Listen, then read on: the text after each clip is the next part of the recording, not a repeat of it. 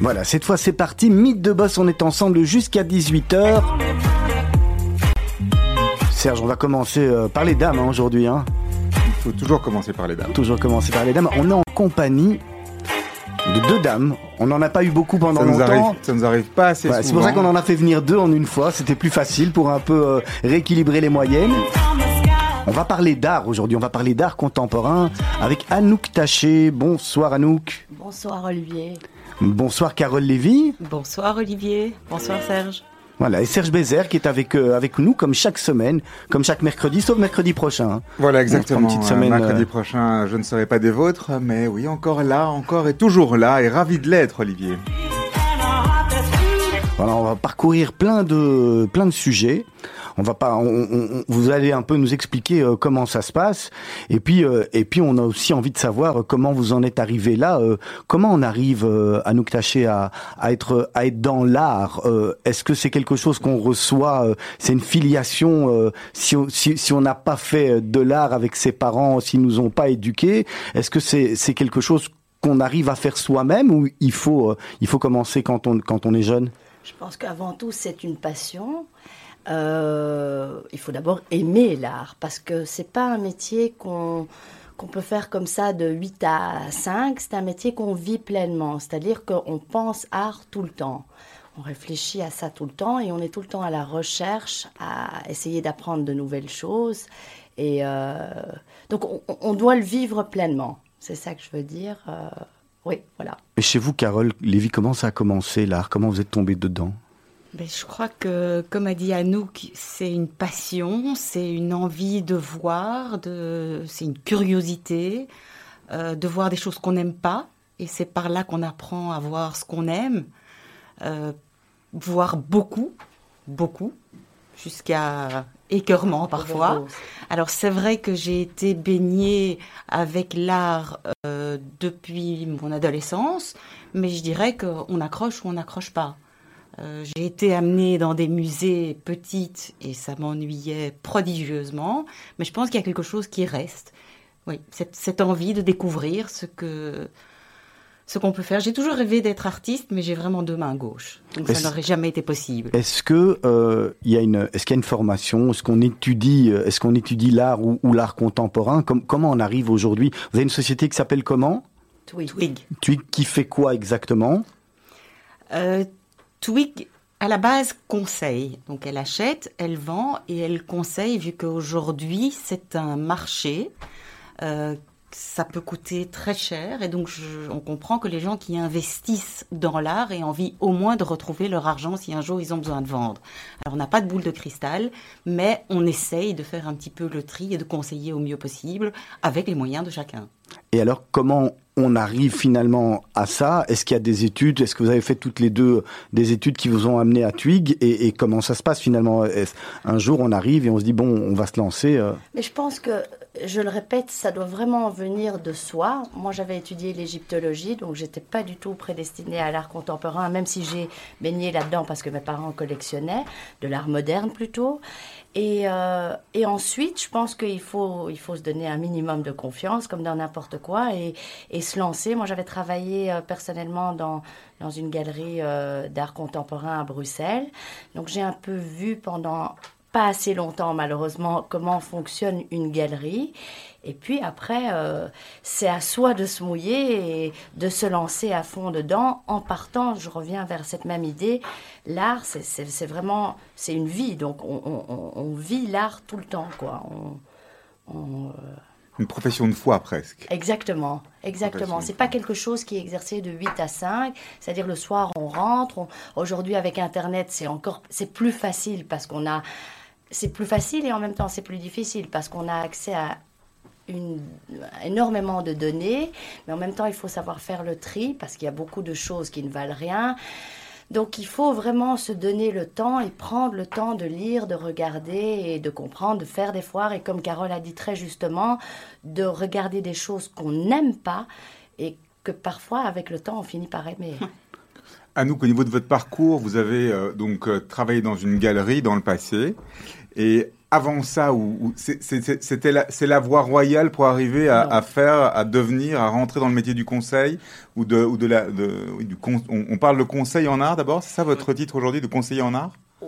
J'ai toujours trouvé ça un peu prétentieux de conseiller, d'être conseiller en art, mais finalement c'est ça. Mais je pense que le fait d'avoir travaillé dans une galerie, d'avoir eu nous-mêmes une galerie, même si c'est un, un métier tout à fait différent, euh, nous a énormément aidé pour comprendre comment les choses fonctionnent parce qu'on ne peut pas avoir une galerie d'art et être en dehors du marché. C'est-à-dire qu'il y a tout un marché, il y a des galeries, il y a des musées. Il faut voir quand on achète une œuvre d'art, c'est très important de voir quels sont les musées qui l'exposent, quels sont les curateurs qui défendent l'artiste, avant même de voir quelles sont les galeries qui défendent l'artiste. Donc, voilà, je pense que c'est avec les années que les choses se font, mais c'est pas qu'il faut étudier l'histoire de l'art, faut, faut avoir ça avant tout comme passion. Carole Lévy, votre rencontre, elle se passe comment? Parce que finalement, euh, comment vous devenez associées toutes les deux? D'où ça vient? Euh, Alors, on s'est rencontrés par mon frère, parce qu'Anouk, est l'ex-femme de mon frère. Et donc, c'est comme ça qu'on s'est rencontrés. Elle étudiait euh, l'égyptologie aux Beaux-Arts. Moi, j'étudiais dans une école de communication en art. Et contrairement à Anouk, je pense que l'histoire de l'art aide malgré tout à comprendre l'art contemporain. Donc, je pense que c'est un passage qui est quand même... Euh, obligatoire Pas obligatoire, mais il aide clairement, il aide. Oui, parce qu'après tout, l'art contemporain, c'est une énième évolution euh, dans, dans, l'histoire de l'art. Et même parfois, je ne sais pas si ça dit une revisitation, une façon de revisiter quelque chose qui a déjà été fait. Mais différemment. Parce que l'art contemporain l'était pour les contemporains du 18e à l'époque du 18e, quelque part. En fait, l'histoire ne fait que se répéter. et, aujourd'hui, l'art contemporain au 21e n'est pas la même chose que l'art contemporain dans les années 60. Absolument, qu'on appelle aujourd'hui l'art moderne. Voilà. Tout à fait. Mais qui était contemporain à l'époque. Et votre parcours à vous, Carole? Alors moi, j'ai fait une école d'art à Bruxelles, puis j'ai continué à Paris. Et moi, j'ai plus euh, travaillé dans des maisons de vente aux enchères. Donc j'ai travaillé à Paris pendant mes études en stage euh, dans une maison de vente qui, s'appelle Francis Briest, qui aujourd'hui est associée à Arcurial à Paris. Et puis ensuite chez Christie's à Bruxelles, où j'ai aussi fait un stage. Ensuite, on s'est associés et on a ouvert une toute petite, euh, ne peut même pas appeler ça vraiment une galerie, mais un espace qui nous avait été prêté par euh, le magasin Armani qui se trouvait à l'époque au Sablon. Donc ça nous permettait de ne pas avoir de frais et de pouvoir présenter certains artistes. Maintenant, on a quitté là-bas car ils avaient un droit de regard sur ce qu'on devait exposer et voilà, on voulait. Euh, vous n'êtes pas des artistes, mais vous voulez garder l'indépendance de l'artiste la liberté de l'artiste. Absolument. Et alors comment flamboyance Comment ça, se passe? On, Comment on trouve finalement ces premiers artistes? On, appelle, on dit, ben, ça, doit être difficile parce que le début, j'imagine, c'est un peu comme. Ça, c'est en tant que galeriste. Euh, c'est dans, le métier de galeriste. On voyage, euh, on voit des galeries, des musées, on essaye de de contacter un artiste qui nous présente d'autres artistes parce que souvent c'est comme ça aussi de fil en aiguille, voilà, on, on adhère à certaines créations. C'est pas évident aujourd'hui parce que les artistes souvent sont devenus euh, des businessmen eux-mêmes et donc euh, non, c'est pas évident d'avoir le bon artiste au bon moment. Parfois, ils peuvent vous lâcher deux mois avant l'expo, un problème que toutes les galeries connaissent. Donc, euh, et puis c'est un travail de confiance qui s'établit avec l'artiste et la galerie. C'est-à-dire que c'est pas parce qu'on n'a pas vendu la première exposition qu'on va pas refaire une expo de l'artiste deux ans après. Donc, c'est vraiment un travail de longue durée euh, qui s'installe entre l'artiste et le galeriste les artistes que vous suivez ou que vous avez suivis quand vous étiez galeriste, parce que vous n'êtes plus galeriste. Après, je vais vous demander pourquoi vous n'êtes plus galeriste, euh, outre le côté indépendance. Euh, les artistes que vous avez suivis à l'époque, euh, c'était des gens qui étaient établis, des gens qui étaient déjà sur la place, ou bien c'est vraiment des, trouvailles et après qui, ont, qui ont fait des, des, parcours merveilleux ou pas? On a eu deux, trois petites trouvailles d'artistes qui ont fait des parcours merveilleux. Mais enfin, je parle pour moi, mais en ce qui me concerne, moi, d'abord, le métier qu'on fait aujourd'hui n'est pas du tout le métier de galeriste. Donc, ça n'a rien à voir l'un avec l'autre. Et d'ailleurs, moi, j'avais plus de mal à, être galeriste qu'aujourd'hui consultante. Euh, mais euh, voilà, c'est c'est pas du tout le même, euh, c'est pas du tout le même métier. C'est quoi la différence entre les deux, Carole?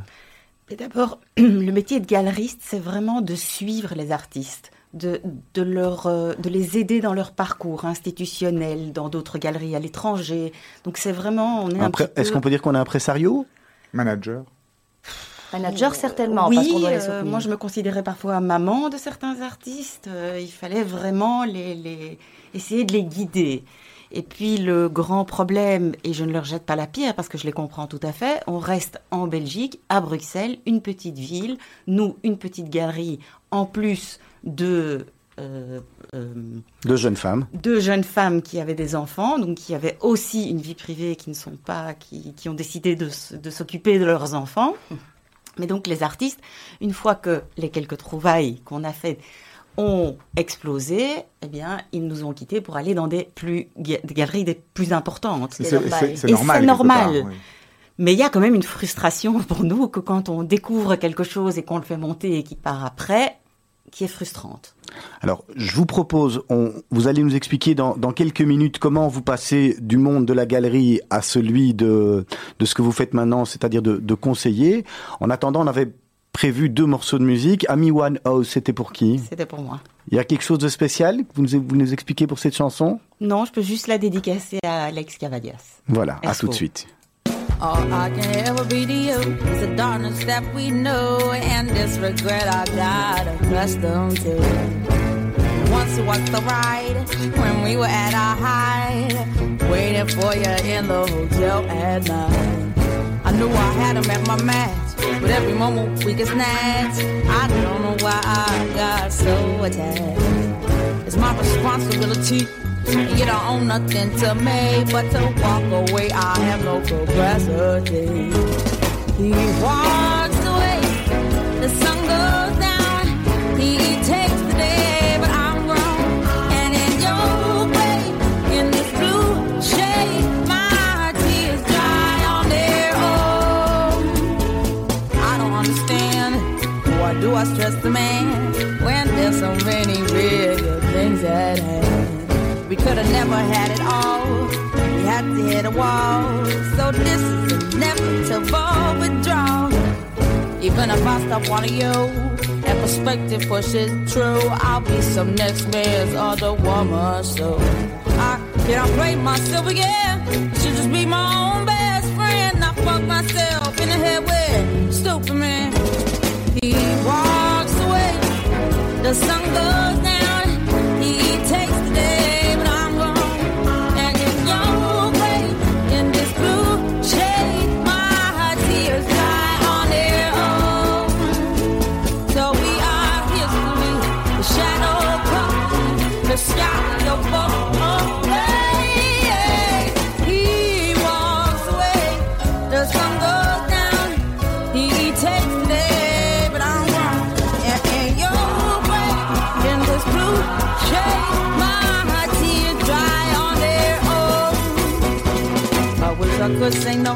no regrets and no day. Cause as we kiss goodbye, the sun sets. So we are history. The shadow covers me. The sky above the blaze. Lonely lovers see. He walks away. The sun goes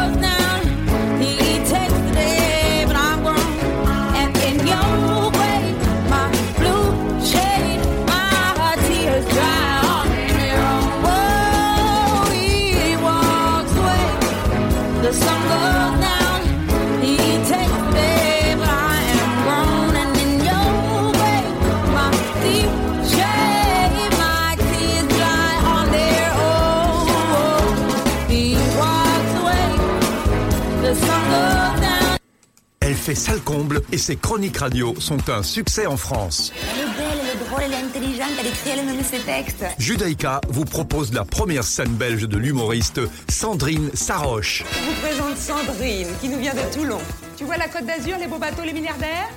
Juste avant. Le 30 avril à 20h au Centre culturel d'Odorgem. Infos et réservations sur radiojudaïka.be ou appelez le 02 648 18 59. Depuis que je suis à Bruxelles, je revis. Judaïka, soyez plus que des auditeurs. Investissez dans votre radio. Faites un ordre permanent sur radiojudaïka.be.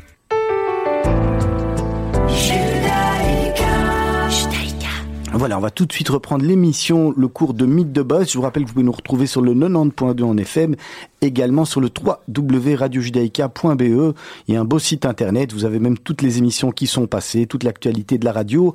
Notamment, vous pouvez également aller cliquer si vous voulez venir au spectacle de Sandrine Saroche et toutes les manifestations qu'organise la radio. Carole euh, Lévy, on parlait de, on parlait de galerie, et puis à un moment, il y a une transition, donc je suppose que vous en avez eu assez euh, toutes les deux, que vous avez voulu faire autre chose, mais néanmoins rester dans, rester dans l'art. Alors comment on passe de, de métier de galeriste? Qu'est-ce qui se passe dans votre tête à toutes les deux pour se dire bon, la galerie, euh, voilà, on a expliqué pourquoi euh, éventuellement on en avait peut-être fait le tour, ce que les artistes nous quittent, etc. Et comment finalement on, on va devenir euh, conseil? Alors je crois d'abord que pour être galeriste, il faut être galeriste à plein temps. Comme on est maman, toutes les deux, qu'on a Ça, des c'est le grand enfants, a une vie, on n'arrivait pas à faire assez ce qu'il fallait pour vraiment mener ce projet à bien. Question de temps, on a beaucoup réfléchi euh, et on a arrêté sans rancœur, je pense. Sans regret. Euh, pour moi, c'était peut-être plus difficile que pour Anouk, parce que j'aimais plus ce métier qu'elle, qui se retrouve peut-être plus dans le métier maintenant. Euh, j'aimais ce contact avec les artistes, j'aimais euh, monter des expositions, mais on en est venu à la conclusion que on aurait dû consacrer encore plus de temps, ce qui n'était pas possible.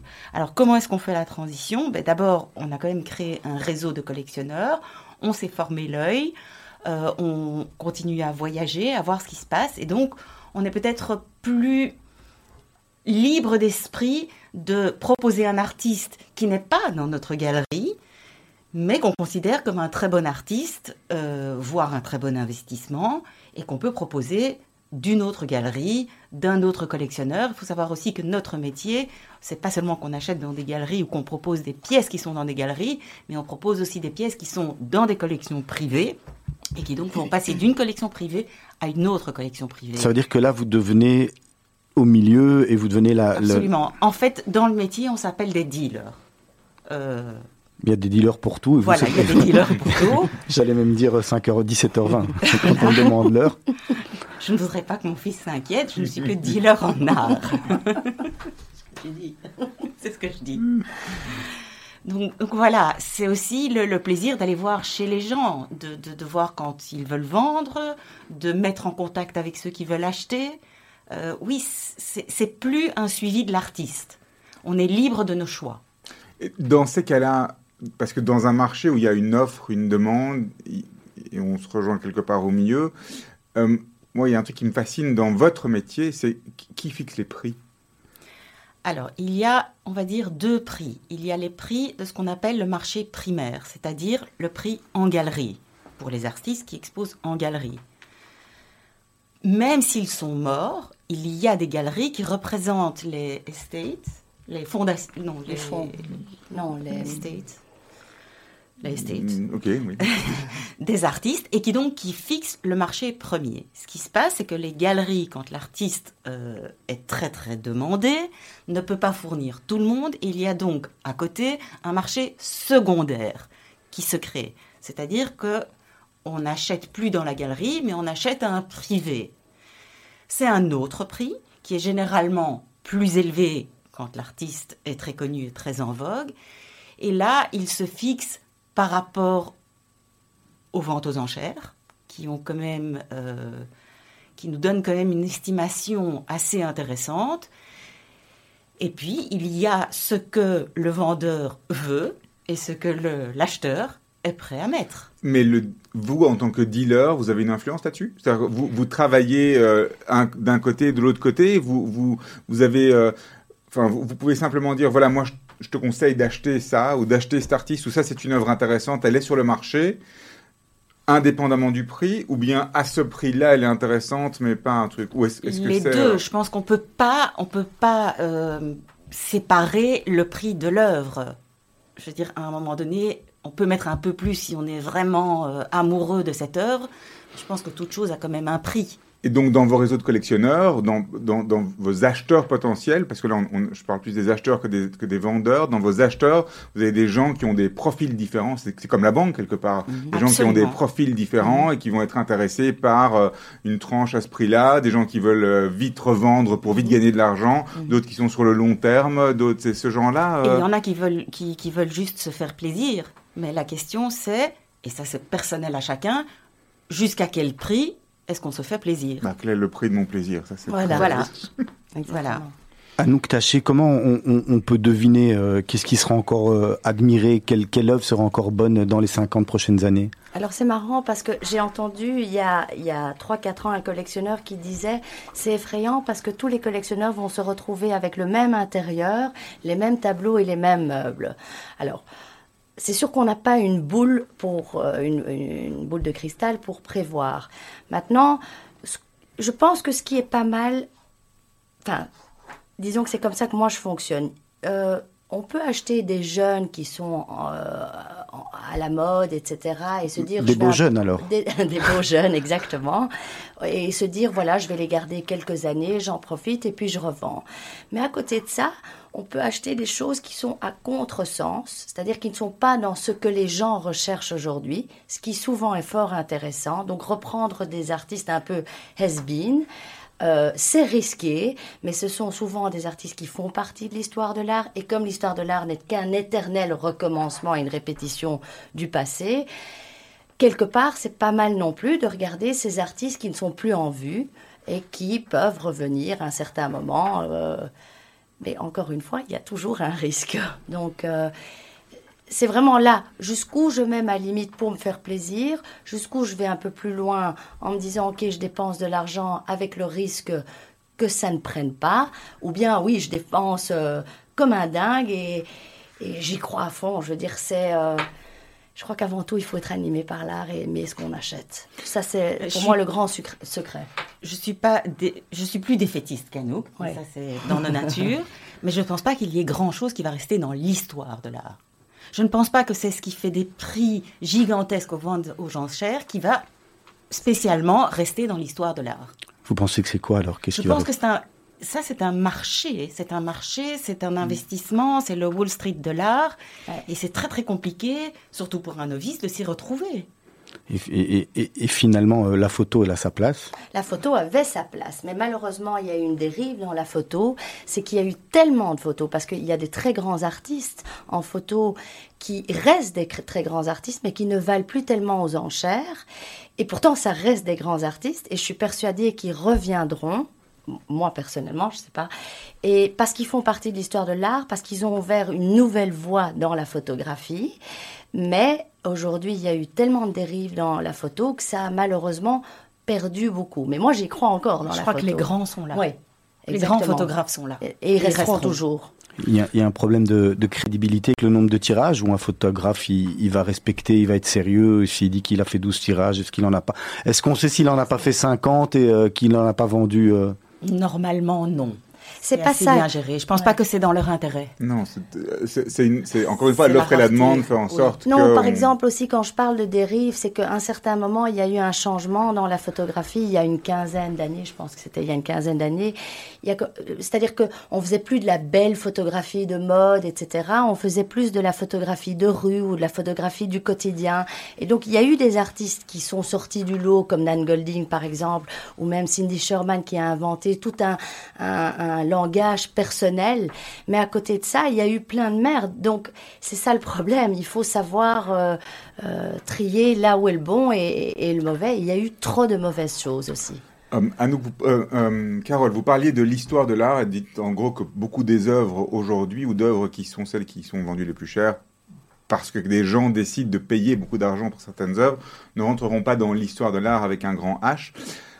Qu'est-ce qui rentre dans l'histoire de l'art aujourd'hui en fait? C'est- c'est- ce n'est- Est-ce que c'est pas que les classiques quelque part? Est-ce qu'il faut avoir, est-ce qu'il faut pas avoir un certain recul pour se prétendre ou pour prétendre rentrer dans l'histoire de l'art avec un grand H et avoir une certaine pérennité aussi, euh, c'est Bien se sûr. dire. euh. Aujourd'hui, on ne peut pas savoir ce qui sera. On peut spéculer, mais on ne peut pas savoir ce qui sera dans l'histoire de l'art.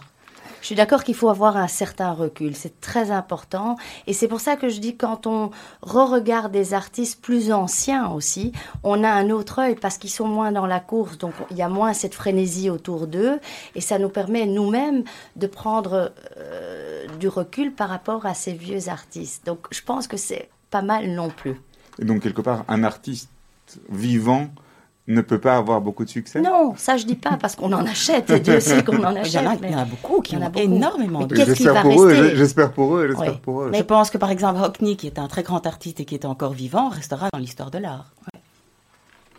Mais il y a des jeunes artistes euh, voilà, qui aujourd'hui euh, font un tabac, etc. Je pense qu'il faut remettre ça aussi dans un contexte social, un contexte économique, voir comment ils sont dans notre société et, vo- oui, et voir ce qu'ils vont laisser à long terme. C'est pas évident. Alors, le- le- les, les artistes, euh, à l'origine, étaient issus du monde anglo-saxon, du monde beaucoup, euh, Allemand modernes, allemands. Est-ce qu'aujourd'hui, il y a, euh, comme pour tout, une globalisation au niveau de, au niveau de l'art, au niveau de la production hein. Je ne parle pas tellement au niveau de la consommation, parce que je sais, je sais que ceux qui participent aux enchères, et parce que c'est devenu un objet de spéculation, ils achètent aussi bien en Oui. Chine qu'à New York qu'en Amérique du Sud.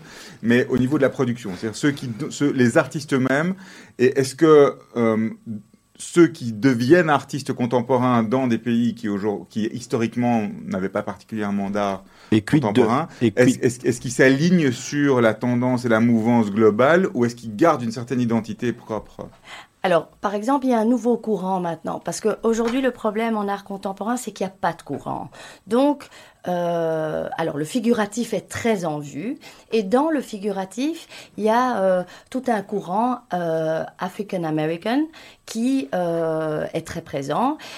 Mais pour moi, il y a une overdose de ça, parce qu'il y a euh, tellement d'artistes dans ce courant qui sont en train de sortir, euh, des artistes ghanéens, des artistes sud-africains, un peu de partout d'Afrique, etc. C'est magnifique, mais à nouveau, pour moi, il y a une dérive parce qu'il y en a trop. Mais ça, Donc- ça répond à une demande. C'est Ça vrai. répond à la demande que po- pour être politiquement correct, Ouais. il faut avoir des blacks, il faut avoir Ouais. des femmes.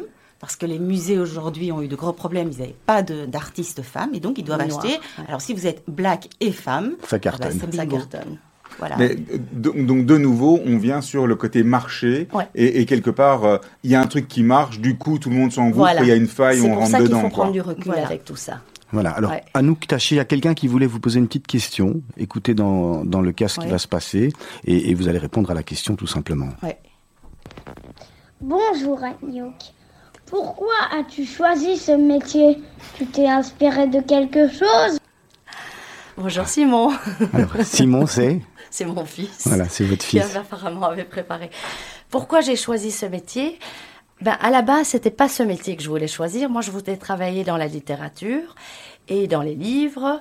Et puis, euh, avec le temps, travailler dans les livres, ou- ouvrir une librairie, il y en avait déjà tellement. Et puis, il y avait Filigrane, etc.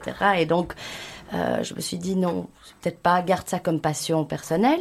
Et donc, j'ai décidé après ça euh, de me lancer dans quelque chose qui avait peut-être où je pouvais plus m'épanouir moi euh, personnellement et garder les livres pour euh, ma vie privée. Là, vous avez- et, et votre passion, on va, on va en parler. hein, on va prendre Ouais. quelques minutes pour en parler un peu plus tard. Carole, vous mettez le casque sur vos oreilles. Il y a une autre personne qui a bien sûr une petite question à vous poser. Bonjour maman, j'ai une question pour toi. Où est-ce que tu te vois dans 10 ans? Toujours à exercer le même métier? Allez, on respire. Mon fils a toujours des questions philosophiques. Pourquoi? Il aurait pu demander si tu te vois toujours être dealer dans. Alors dis-leur oui, en quoi? Je ne sais pas. Euh, j'espère, j'espère que je ferai toujours ce métier parce que c'est un métier au-delà de ce que je peux gagner. Je m'enrichis énormément, euh, personnellement, intellectuellement. Je fais des rencontres magnifiques et ça me vaut Ça booste. ça me vaut énormément. Donc oui, j'espère que je serai, euh, en tout cas si pas dealer en art, que j'aurai toujours un pied là-dedans. Est-ce que, euh, est-ce que les, les dealers que vous êtes en art achètent pour, pour, pour vous-même également? Ah oui, ça fait partie aussi du jeu. C'est pour ça que quelque part, je me sens plus à l'aise aujourd'hui dans ce métier-là que le métier de galeriste. Parce que quelque part, j'ai l'impression qu'aujourd'hui, on est plus du côté des collectionneurs. On l'est aussi en tant que galerie, bien entendu. Mais, euh, et c'est vrai que quand on est galeriste, on achète des œuvres d'art aux artistes et puis on les conseille aussi à nos, nos collectionneurs. Mais là, euh, souvent, parfois, on achète avec des collectionneurs ensemble. Donc, on est de leur côté. On, on achète pour nous-mêmes et pour eux. Donc, quelque part, ils ont un sentiment. Euh, bon, ils se mouillent aussi. Alors, nous aussi, on va se mouiller. Donc, c'est rassurant, je pense. Et euh, voilà. Depuis qu'on fait ce métier, avant de conseiller, on se demande toujours si on l'achèterait. Et généralement, on, on a acheté une pièce. Et vous vendez ou vous gardez? Est-ce qu'il vous arrive de revendre Ça doit être dur de revendre finalement quand on aime un quand on aime un artiste et que on Faut jamais tomber amoureux. Hmm. Euh... Ça c'est vous qui le dites. Hein. Parfois on revend, oui, on doit revendre, oui. Ah oui, on n'a pas le choix. On est, on, on, ça nous est arrivé de revendre des pièces. Aujourd'hui, quand on y pense, on a envie de se mordre les, les doigts, mais voilà, il faut avancer, quoi. C'est le jeu. C'est le jeu. Qu'est-ce que vous pensez des artistes un, un peu en série euh, qui ont un succès fou, mais euh, des gens comme Orlinski par exemple, et euh, aujourd'hui sur le marché, c'est des gens qui ont explosé, qui ont trouvé des niches, qui se revendiquent artistes, qui, qui, sont incompris par certaines personnes. pour vous, c'est quoi? C'est de l'art, c'est du marketing, c'est de la vente, c'est quoi? Bah, Je pense par exemple à Chaos. ça plaît à tout le monde enfin, ça plaît à tout le monde. Non, ça plaît pas à tout le monde, pardon. Moi, ça me plaît pas du tout. C'est commercial. Mais je pense que si ça a un tel succès aujourd'hui, c'est parce que ça reflète quand même quelque chose de l'époque. Mais je pense pas qu'à long terme, ça va rester. Et personnellement, je déteste. Mais je peux comprendre, avoir de la compréhension pour les gens qui achètent. Maintenant, en, dans la durée, j'y crois pas. Moi, je ne pense pas que quelqu'un qui achète un caos à des millions, c'est parce qu'il aime non, mais je ne parle pas de cause aujourd'hui, je te parle de cause avant. Euh, aujourd'hui, ça vaut des millions, donc c'est la pure spéculation. J'y crois pas, j'y ai jamais cru, mais euh, ça me fait peur des artistes comme ça. Mais on peut prendre un autre exemple, Ouais. c'est Banksy. Ouais. Alors, Tout à fait. C'est du marketing. On est d'accord. marketing, ce qui s'est passé chez Sotheby's. Mais il je y a suis un tableau. a Mais est-ce que, encore une fois, le, on, on en revient sur la condition de l'artiste, le rôle de l'artiste par rapport à la société dans laquelle il vit. Est-ce que l'artiste, en tant que témoin ou en tant que Ouais. euh, personne qui va figer ou qui va prendre une, un instantané de la, de la société dans laquelle il vit, a un rôle à jouer Est-ce que Banksy, en faisant ça, il n'a pas simplement aussi joué ce jeu, ce jeu-là? Probablement. Parce que ces gens, ce, Banksy n'est pas, il, il s'est pas réveillé un jour en disant tiens, je vais aller euh, vendre des trucs très chers euh, euh, chez Sotheby's. Il a commencé en tant que, que, que graffiti, enfin à faire des graffitis ou des, Ouais. ou, ou des Oui. tags ou je sais pas quoi, euh, je suppose. Donc, Euh, Mais toute cette histoire chez Sotheby's était une machination, puisque Sotheby's, enfin, j'imagine, Sotheby's est obligé de vérifier euh, l'œuvre de fond en comble, à l'avant, à l'arrière, des, des cadres. Ça leur a fait de la pub à eux également. Ça leur a fait de la pub, et puis imaginez, celui qui va revendre ce tableau, ce sera encore plus cher. Et puis, apparemment, il y a eu euh, un autre tableau qui est le, le tableau avec tous les singes. oui, euh, je vois Angleterre. qu'ils sont dans un, Dans le un site. courtroom. Oui, tout à fait.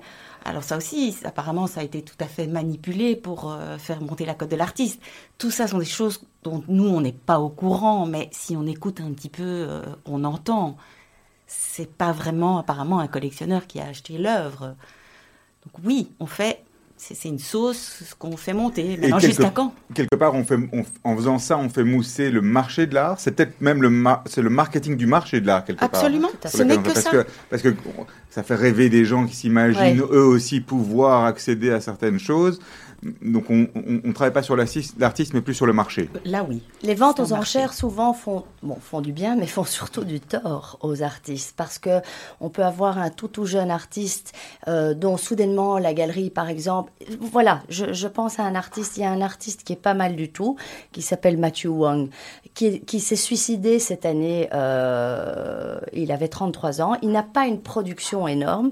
Depuis, il n'y a pas une œuvre qui circule sur le marché parce que tout a été repris par la galerie et par la mère de l'artiste. Donc tout est contrôlé. Il y a une demande énorme. Donc ils sont en train de construire quelque part, même si c'est un bon artiste, mais il n'y a pas assez de recul.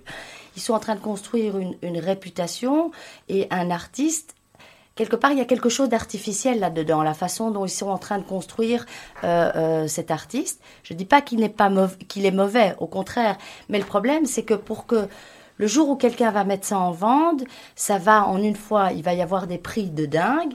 Mais puis, à un certain moment, forcément, les choses vont se tasser parce qu'il n'y a pas assez de production non plus. Parce que là, dans ce cas-là, c'est terminé, il n'y a plus rien, il est mort. Donc, euh, il faut faire très attention dans la façon dont, dont, tout est manipulé dans, dans les ventes. Euh, il y a des jeunes qui n'existent que depuis deux ans, qui euh, font des prix de fou en vente. Cher que des Warhol. Voilà. Et qui, six mois après, disparaissent. Et c'est ça qui fait très très peur au marché. Donc qu'est-ce qui fait qu'un artiste euh, est pérenne? Est-ce que c'est encore une fois qu'est-ce qui fait qu'un artiste aujourd'hui est, bankable, qu'on peut miser sur lui? C'est quoi un bon artiste, un artiste qu'on a envie de suivre? À court terme, c'est pas la même réponse, c'est vrai. C'est pas la Les deux.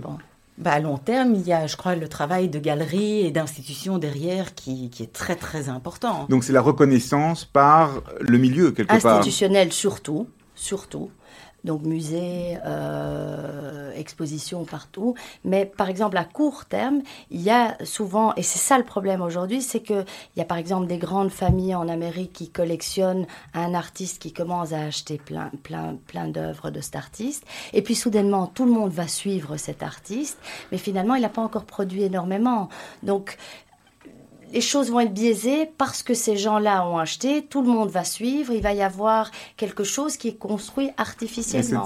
C'est très similaire à un, marché euh, sans aucune régulation quelque part. Tout à fait. C'est comme, comme si on avait une bourse où tout le monde pouvait acheter euh, tout ce qu'il voulait. C'est euh, exactement ça. Et, en, définitive, c'est le Far West. C'est un Far West financier aujourd'hui, c'est une, alternative au Far West. Mais c'est c'est une alternative au Far West et c'est surtout une alternative qui n'est pas très régulée. Oui, on a, on a régulé, on a régulé énormément de choses et ce marché-là reste encore complètement dérégulé. Il est en train d'être régulé. Mais on, peut difficilement réguler quelque chose s'il n'y a pas des codes. On n'a pas de code pour réguler ça. On ne peut pas obliger un artiste à produire, à pas produire, ou des gens à dire euh, vous pouvez pas acheter plus que autant d'œuvres d'une certaine personne ou payer quelque chose.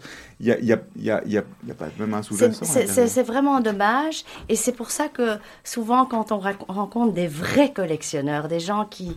Et attention, nous, on joue le jeu aussi, on a aussi revendu, on revend aussi, mais je veux dire, des collectionneurs qui ont des, des, œuvres vieilles depuis 30, 40 ans, les vrais de vrais, il n'y en a pas beaucoup sur le marché. En tous les cas, il y en a de moins en moins malheureusement. Carole Lévy, quelles sont les, les, grandes places, les grandes foires où il y a de l'art contemporain, où on peut aller? Quels sont les, endroits euh, importants euh, Aujourd'hui, ça aussi, selon moi, c'est un grand problème, c'est que vous pourriez pendant toute l'année faire des foires. Donc c'est impossible de toutes les faire. Oui, il y en a, je dirais, chaque euh, semaine, je pense, il y a une foire. Alors selon moi, la plus importante et l'incontournable, c'est celle de Bâle en juin. On revient maintenant de Los Angeles, d'une nouvelle foire qui existe depuis deux ans. Euh, c'est pas mal, mais c'est essentiellement pour le marché américain. Mais je dirais que nous, on se concentre en général en Europe même si on voyage aux États-Unis.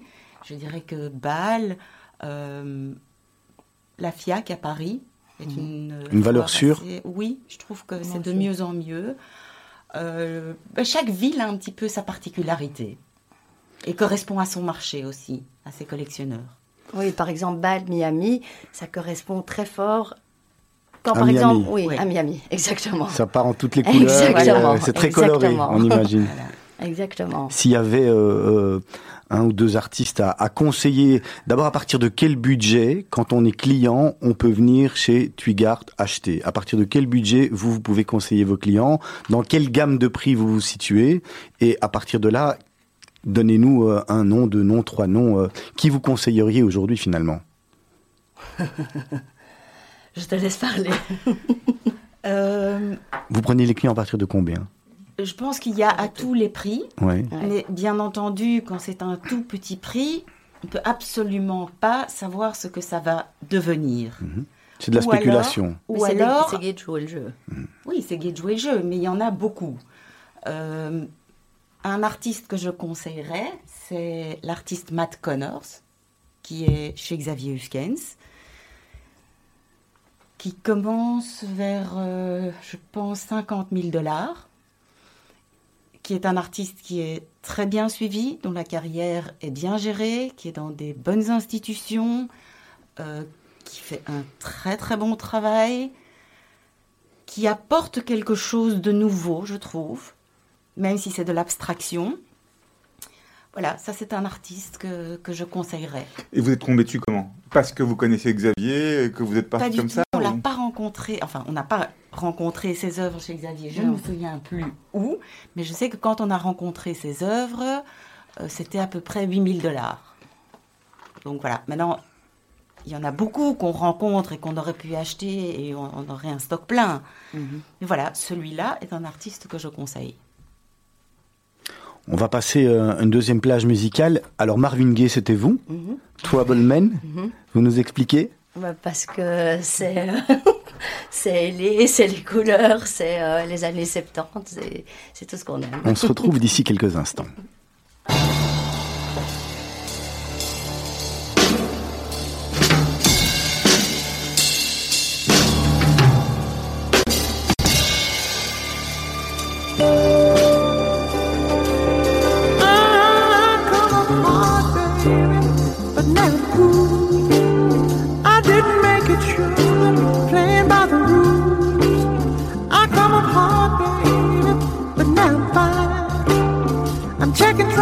you.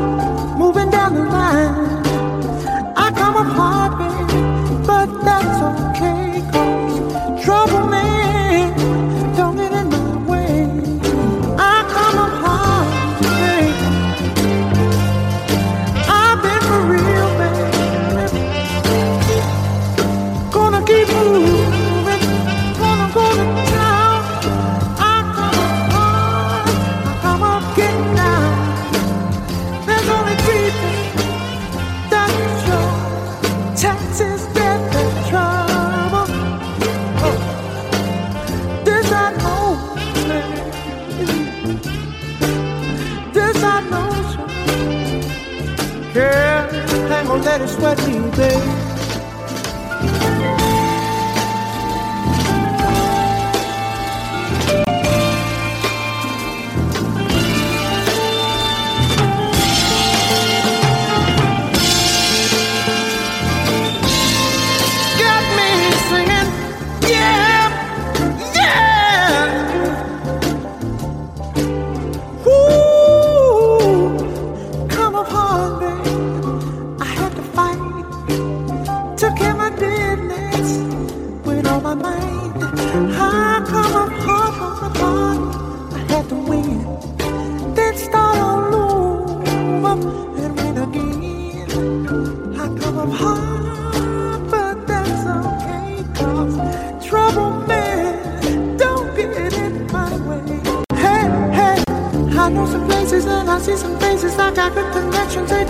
that's just what people say. That's okay, they don't bother me.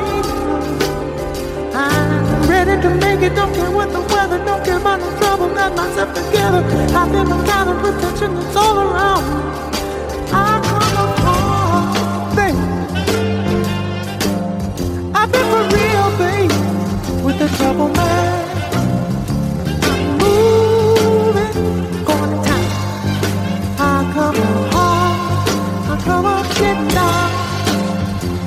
the dream is my show.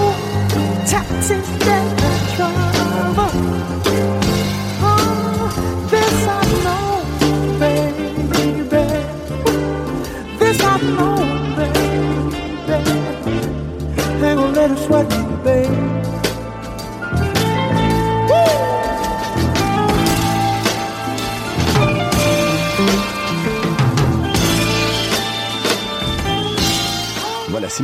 on est ensemble jusqu'à 18h. On a compagnie aujourd'hui d'Anouk Taché, de Carole Lévy et bien sûr, comme chaque semaine, de Serge Bézère. Alors, on parle d'art contemporain. On va continuer, euh, on va reprendre notre discussion, Serge.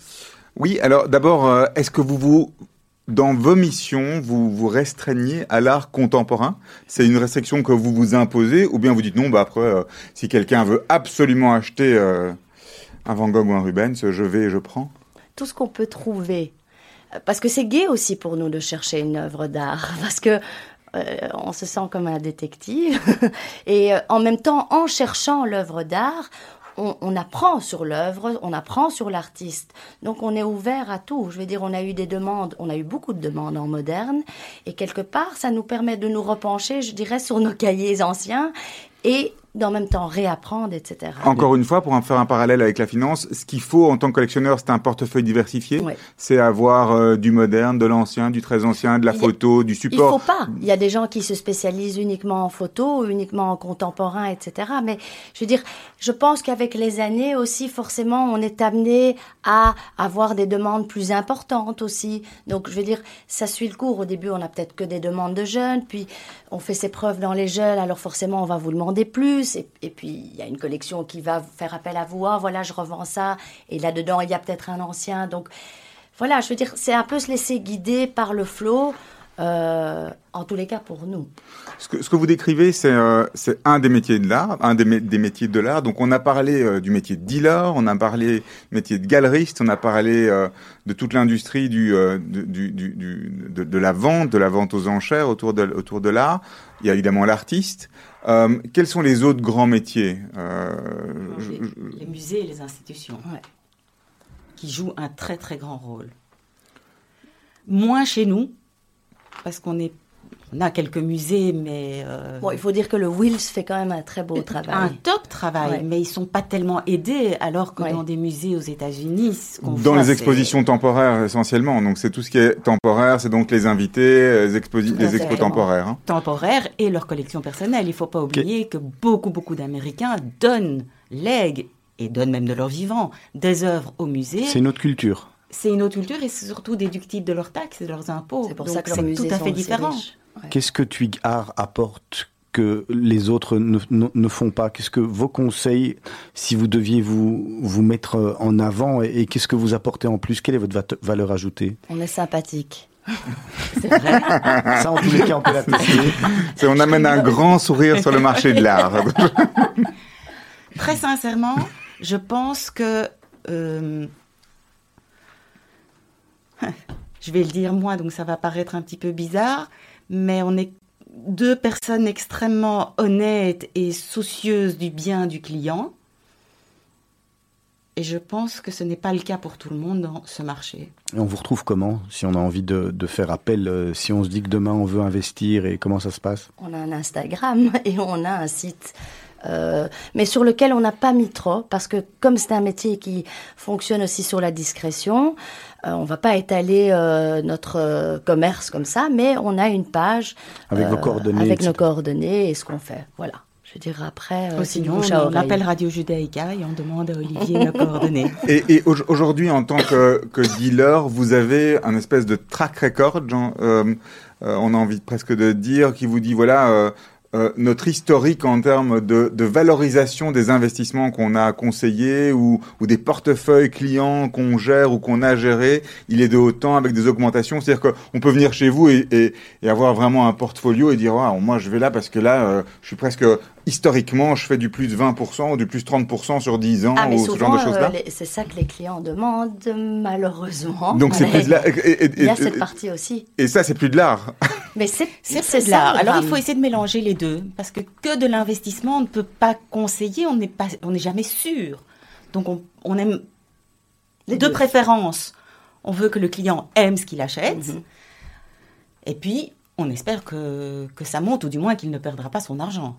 Des structures comme la vôtre, euh, est-ce qu'il y en a euh, d'autres et ou qui, qui, sont structurées peut-être de manière encore où on polarise encore plus les rôles et on dit vraiment il y a le rôle du financier, le rôle euh, de, du gars qui ou, de la dame qui va être spécialiste dans euh, la gestion et la diversification du risque euh, sur le long terme, l'autre qui vont être les scouts qui vont aller chercher absolument les nouvelles œuvres, les nouveaux artistes. Est-ce que ça existe? Est-ce que et est-ce que quelque part être à deux, vous devez combiner l'ensemble des rôles sur sur vos deux têtes Euh, Est-ce que c'est un avantage, un inconvénient par rapport à ces grandes structures Et est-ce est-ce qu'il y en a d'ailleurs ailleurs euh, Il doit y en avoir certainement. Moi, des grandes, grandes structures de consulting en art, c'est pas que j'en connais moi personnellement, je les connais, mais je veux dire, c'est pas que je les, je travaille pas avec des grandes grandes structures. Généralement, je travaille avec, enfin, nous travaillons avec des gens qui sont euh, comme nous à deux ou seuls.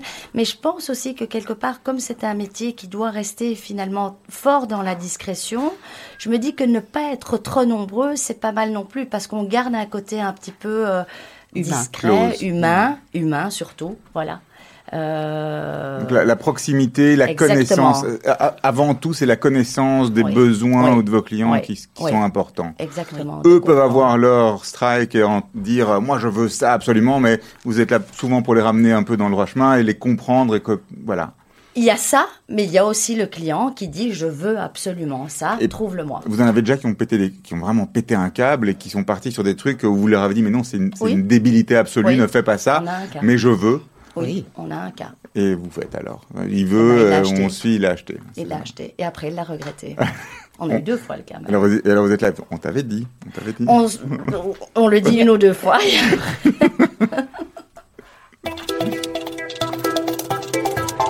Voilà, on va vous poser à toutes les deux des petites questions, ou l'une ou l'autre, hein, à, votre, à votre envie, vous répondez assez rapidement. C'est les quelques euh, dernières minutes de l'émission. Peut-être auparavant, juste à nous parler avec vous deux minutes de votre passion. Car euh, au-delà de, de l'art, euh, vous l'avez dit tout à l'heure, hein, on l'a entendu, mais, mais c'est bien, de, bien de, le faire entendre encore plus. Vous aimez les livres, vous aimez l'écriture? Alors j'adore les livres, je voulais initialement travailler là-dedans et donc j'ai créé un blog, euh, lesmotsdanouk.com. C'est uniquement un blog pour mon plaisir personnel dans lequel, euh, dans lequel je fais, je décris ou je raconte plutôt euh, euh, en donnant mon avis. euh, le enfin, je fais une critique littéraire sur le livre et puis voilà, je veux dire ça. Ça me permet d'une façon ou d'une autre d'exercer un métier. C'est pas un métier, mais d'avoir l'impression d'exercer un métier aussi dans, dans, dans, dans les livres. Vous lisez beaucoup? Ah, je lis énormément. Dans les avions, à la maison Partout. euh, Il y a donc toujours un livre dans mon sac. C'est quoi C'est du papier C'est Kindle? Je n'aime pas, non, Kindle, parce que j'ai besoin de sentir le livre et j'aime bien l'avoir chez moi après. Pas comme trophée, mais voilà, c'est beau un livre. Alors, Carole Lévy, on va vous demander un top et un flop.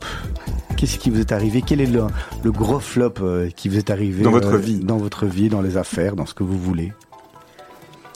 Oh, à nous, je vous demande de réfléchir au top après, hein, comme ça on, on alterne. Mon gros flop, c'est quand on a commencé la galerie, j'ai vendu pratiquement toute l'exposition à un Américain que je ne connaissais pas et qui ne m'a jamais payé.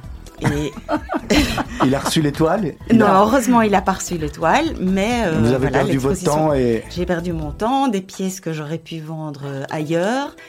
Et voilà, j'ai fait confiance. À autre côté, c'était une que- super fête le soir de la vente. Oui, voilà, tout à fait, tout à fait. Il Quelle- avait pris, cinq, frustration, ça doit être cinq pièces sur 10 de toute l'expo. Oh et là euh, là. voilà. Anouk, un grand top. Un, gros, un grand top, c'est euh, quelques très grandes œuvres qu'on a vendues. Et euh, dont, voilà. euh, quelque part. Non, voilà, des, des grandes œuvres qu'on a vendues ou des œuvres ou même des œuvres de jeunes artistes qu'on a achetées et qui, après certaines années, euh, ont pris et ça fait toujours plaisir. Certains on a gardé, d'autres on a vendu. Donc voilà, c'est chouette parce que c'est un travail euh, aussi rémunéré et quelque part ça fait plaisir aussi. Qu'une œuvre qu'on aime vale aussi de l'argent, ça c'est magnifique. On l'aime et en même temps elle vaut de l'argent, c'est fantastique. À part, euh, à part les membres de votre famille, de votre famille, pardon, quelle est vraiment une, une personne qui a changé votre vie? Ouf. Dans l'art, Dans ce que vous voulez Qui a, mes qui a vraiment ont changé ma vie, c'est tout. Mais euh, Non, on disait à part des membres de la famille. Hein. à, ah, à Est-ce part des membres est-ce qu'il y de a la famille, boulot bah, la rencontre avec Carole. Carole Il y en a beaucoup, je pense. Euh, Oui, Anouk a certainement changé des choses Le dans ma bleu vie. sur le bras l'attestera. Ça peut être un artiste particulier, ça peut être euh, un professeur. Je crois mon psy. C'est important, tout à fait. Carole, euh, un dicton, une phrase que vous aimez utiliser?